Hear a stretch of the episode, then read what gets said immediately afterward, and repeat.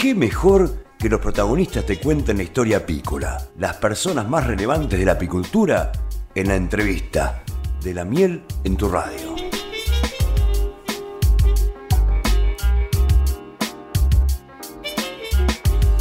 Bueno, eh, continuamos con el programa y bueno, es un verdadero gustazo recibir eh, a nuestra querida Marina Múscolo, es ingeniera agrónoma, apicultora argentina, fundadora de Reinas de Corazones, una red de mujeres que transmite los conocimientos apícolas y colaboran entre ellas al iniciarse la producción apícola. Eh, ¿Por qué vamos a hablar con Marina? Eh, básicamente estamos en lo que se denomina el mes de, la mujer, es un mes de, yo de forma escueta dije de festejo, ¿no? Pero si bien implica la celebración y el festejo, también implica la reivindicación, la reflexión, ¿no? Sobre el rol de la mujer eh, qué rol ocupa en nuestra sociedad, eh, en nuestras labores, en nuestra actividad. Eh, digamos, también implica una lucha y, una permanente manifestación en pros de conseguir este, igualdad de derechos, ¿no? y me parece que hay un montón de adjetivos más que podríamos este, agregar, y si me olvido de alguno, eh, pido mil disculpas. Eh, un poquito la idea es transitar este mes eh, con voces de, mujeres que han desarrollado proyectos que tienden a eso, ¿no? Tienden a, incluir e integrar. Buen día, Marina, ¿cómo estás? Un gustazo saludarte en los micrófonos de la tu radio. ¿Cómo estás, Leo? Un placer estar nuevamente acá y tengo que decirte lo que siempre te digo, que cómo te cambió la voz con la operación. Tengo que mirar el teléfono para ver si sos vos o no. y eh, encima dedicándote a la comunicación, a la radio, es como una renovación la que hiciste.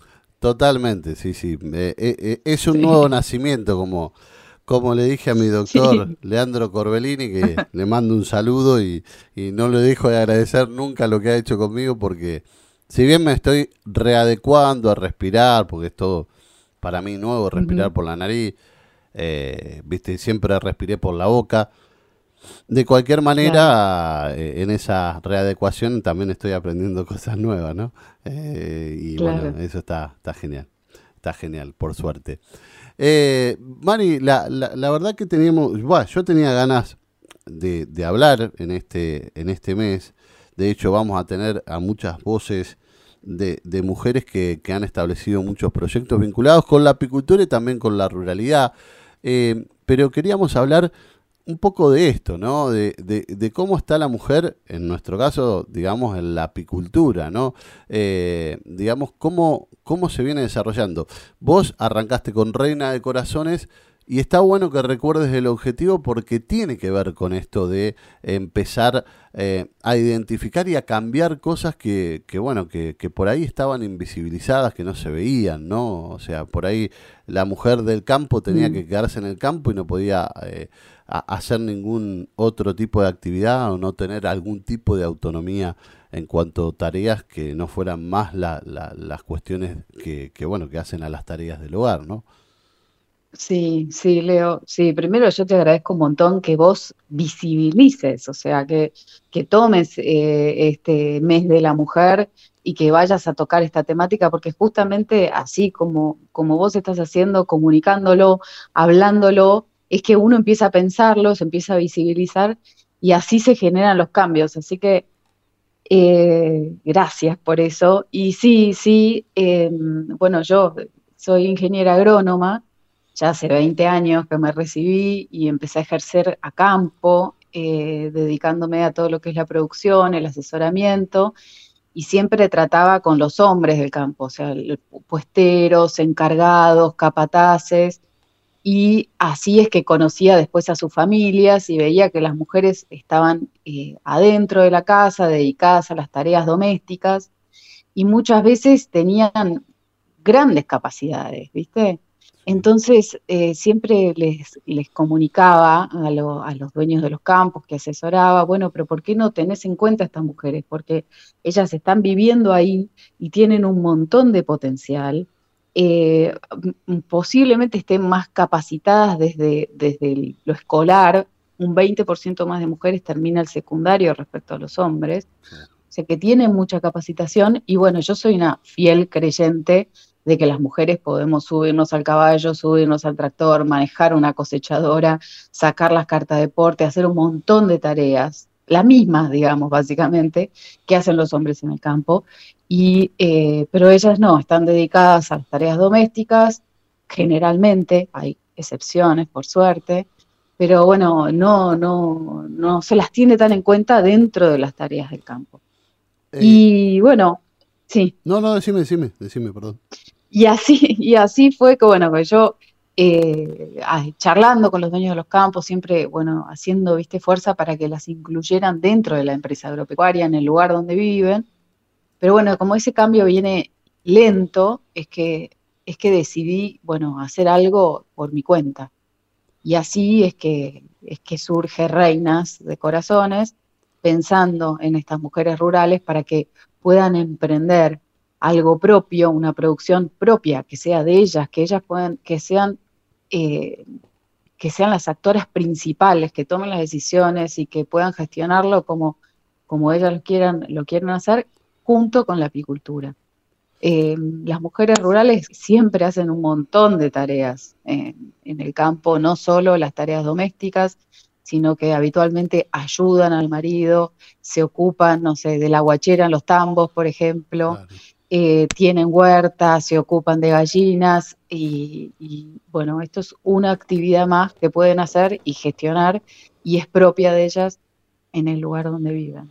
Eh, y, también ha tenido como eh, una gran aceptación, creo, del colectivo de mujeres rurales, para englobarlo, porque creo que, o, lo que uno ve desde la experiencia de Reina, que se genera como una cierta identidad y guion barra hermandad, ¿no? A la hora de, de, de producir ya o de generar la actividad apícola. Lo que he visto, lo que he notado, no sé cómo cómo, cómo lo, lo pensás o, lo, has analizado vos, Mari, pero lo que he visto es que em, la mujer apícola, ¿no? para englobarla, ha generado un cambio muy interesante en la apicultura, un cambio que tiene que ver con esto de estrategias de laburo conjunto pero quizá para, no sé, para pegar cera, no con el, por ahí con el objetivo, vamos a formar una cooperativa, ¿no? Como, como habitualmente pasa, ¿no? Capaz que después eso se da con el tiempo, pero sí para definir y hacer actividades en conjunto, ¿no? Para trabajar eh, gregariamente de alguna manera, en, grupo, ¿no? Mira, estaba pensando justo en la misma, en la misma palabra, en lo gregario, igual, mirá qué interesante lo que decís, no, no, no pensé que vos lo, notabas así, lo, lo veías así desde, desde, la mujer, pero sí, tal cual. Eso te iba a decir, que, que para mí las mujeres somos gregarias como por naturaleza o por sobrevivencia, ¿viste? Y me remonto a la antigüedad, es como que siempre necesitamos de las otras para el cuidado de los chicos, para limpieza, para, para salir adelante, porque la carga, la carga es muy pesada. Entonces me parece que como ancestralmente estamos preparadas o entendemos que el, trabajo gregario es fundamental para sobrevivir directamente. Y, estaba pensando justo en nuestro lema. Nuestro lema es, eh, si querés llegar rápido, anda sola, pero si querés llegar lejos, anda acompañada. Y es un lema que es, eh, se cree que es un proverbio africano, que generaron mujeres en África justamente porque trabajan de manera comunitaria, o sea, se dividen tareas, algunas cuidan a los chicos, otros van a lavar la ropa, otras, bueno, ves, otros eh, siembran y, se dedican a los cultivos y trabajan de esa manera. Eh, yo creo que tiene que ver un poco con eso, con, con, con, con nuestra evolución como género. Totalmente. Y pensaba también, y esto ya excede a, a la mujer apícola, ¿no? A la que se dedica a la apicultura, eh, porque creo que tiene que ver con la mujer rural, quizá en programa, y gracias por esa gestión, eh, Mari, vamos a hablar con, con Pilo Girao sobre el tema de la mujer rural eh, y, capaz que abordamos en profundidad todo eso, pero sí me parece que esto, lo que te voy a preguntar, refiere más a una mujer rural eh, hay muchísimas cosas por hacer todavía, ¿no? Hay muchísimas cosas que están eh, invisibilizadas dentro de eh, la dinámica de las relaciones en el, en el, campo, ¿no? Todavía hay muchas cosas por, por lograr. Desde lo que has escuchado en congresos que has participado, ¿cuáles son por ahí las cuestiones que eh, necesariamente se deberían trabajar y que faltan, ¿no? Eh, eh, digamos, en, bueno, en, esto de la relación social, ¿no? Sí, sí, falta, falta andar mucho camino. a mí, a mí lo que me pasa, Leo, como agrónoma, ¿viste?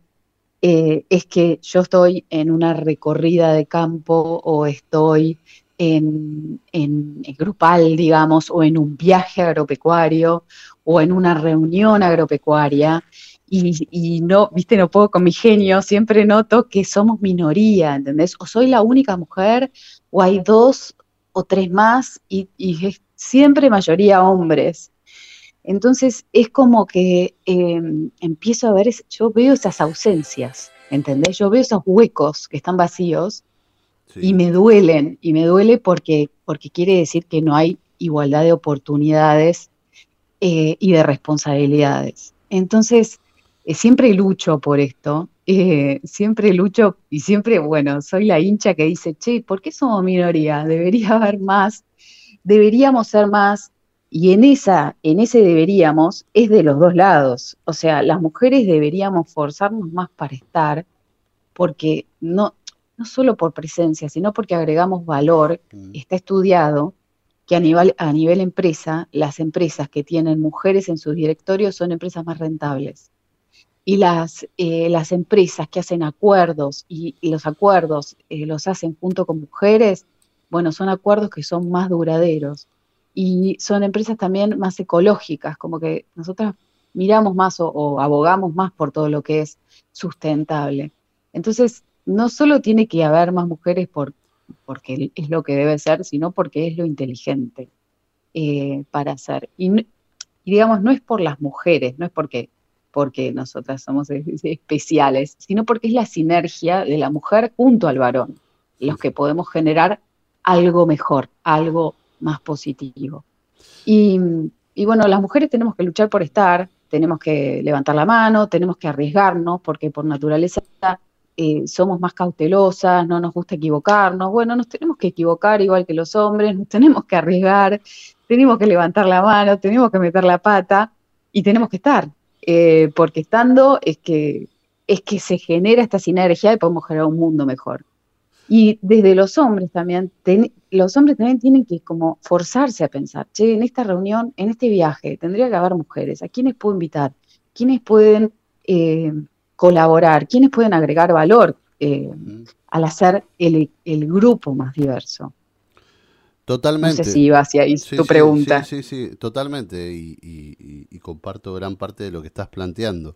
Eh, creo que hay que ir venciendo eh, lo que se ha instalado lamentablemente por, por, por, mucho tiempo, ¿no? Y, también ir venciendo en esa dinámica de relación todos los micros machismos que, que, se dan, digamos, dentro de, lo vincular en un espacio de trabajo, por ejemplo, ¿no? O sea, creo que hay que ir, eh, hay que evolucionar de cara al futuro, no solamente en la integración, en la inclusión, en la mayor diversidad, sino también eh, en algo que va a ser un gran desafío, en el respeto, ¿no? En el respeto que me parece que de alguna u otra manera ah, hay que, y en esto creo que los hombres tienen que tener... Eh, o, por lo menos creo que tienen que cargar con la mayor parte de ese, de ese, desafío de cortar cualquier tipo de, de, de, chiste, de, bueno, de, falta de respeto y de discriminación, ¿no? Porque, bueno, los chistes, por lo general, como diría un viejo profesor, eh, conllevan eh, una especie de control social, también eh, conllevan todo lo que viene malo, ¿no? La ira, la xenofobia y un montón de cuestiones que tienden hacia la discriminación y no hacia la inclusión. Así que es un gran desafío, ¿eh? Un gran desafío. La verdad, desde acá te felicito como siempre porque, porque bueno, este tipo de proyectos eh, son los que cambian, acciones que, que bueno, que, que buscan orientar, digamos, este, la cosa para, para otro lado, ¿no? Eh, y, y, y, creo que va a ser en el futuro más bien de lo que uno piensa, ¿no? Porque cuando uno empieza un proyecto no sabe dónde termina. Eh, así que bueno, nada, reiterar las felicitaciones eh, que siempre te doy y te brindo y la admiración por, por todo el laburo que venís haciendo. Sí, sí, bueno, es un trabajo de red, ¿viste? Es un trabajo conjunto de, de, todas las que estamos en esto. Eh, es muy lindo, es muy lindo. Voy, voy a decir a tu audiencia que nuestras reuniones y cuando y en, en, los cursos presenciales que hacemos hay hombres también, no es que no es que no los convocamos, pero sí, sí hacemos hincapié y tenemos que comunicarlo como curso de mujeres apicultoras y convocar a mujeres a las jornadas, porque lo que nos pasa es que el lenguaje a veces termina siendo un impedimento, o sea, no, no sé si un impedimento, pero digamos, no, no, no disuade un poco de venir. En cambio, si somos convocadas como directamente mujeres apicultoras, es como que sentimos más que nos están hablando, ¿viste? Y eso genera más convocatoria. Pero bueno, no excluimos para nada a los hombres, todo lo contrario, es esa sinergia la que se tiene que generar y tenemos que ser, eh, digamos, los dos sexos juntos. Mm, totalmente. Y de hecho, de hecho, muchas veces vienen las mujeres con, con sus parejas y terminan haciendo una empresa, digamos. o sea, lo que empezó con, después terminan enamorados de la apicultura ambos dos, ¿no? O sea, porque Totalmente. porque pasa un poco así. Así que bueno, nada, genial. Mari, la verdad que, que como siempre un, un gustazo tenerte en los micrófonos también en tu radio. Agradecerte esto, ¿no? La posibilidad de con, no solamente de contar esta experiencia, queríamos hablar de la mujer y la apicultura, y también Mira, vos sabés que mientras pensaba lo que te iba a preguntar antes de la nota, y te lo dejo picando, ¿no? No para que me contestes, pero lo podríamos llegar a hacer en alguna jornada apícola eh, que hagamos con las mujeres apícola, algún taller de esto, ¿no? De las cosas que faltarían, ¿no? Para trabajar de cara al futuro, ¿no? Que por ahí no, se, no, se relaciona netamente con lo productivo técnico, sino también con, con lo social, con la trama vincular que hay en, en, nuestra sociedad, digamos, y en el ámbito rural. Porque estaría bueno tener eso como registro en algún taller para, bueno, para, para abordarlo también, para trabajarlo. Sí, sí, está interesante. Me parece que algo desde la subcomisión de Filapi se hizo eh, ah. a nivel encuesta. Así que si querés podría buscar algo de información de eso. Em, pero sí, sí, súper interesante. Lo vamos a ir charlando. sí, dale. Bueno, Mari, te mando un abrazo grande. Bueno, otro para vos. Cuídese, buen buen sábado, ¿eh? Y cuidado con, cuidado con esas reinas, ¿eh? ¿eh? O no estás en el criadero. Ahora me voy para el criadero, ah, salgo ya para ahí. Dale, dale. Abrazo grande. Bueno, un saludo a toda la audiencia. Chao. La palabra del protagonista en la entrevista La miel en tu radio.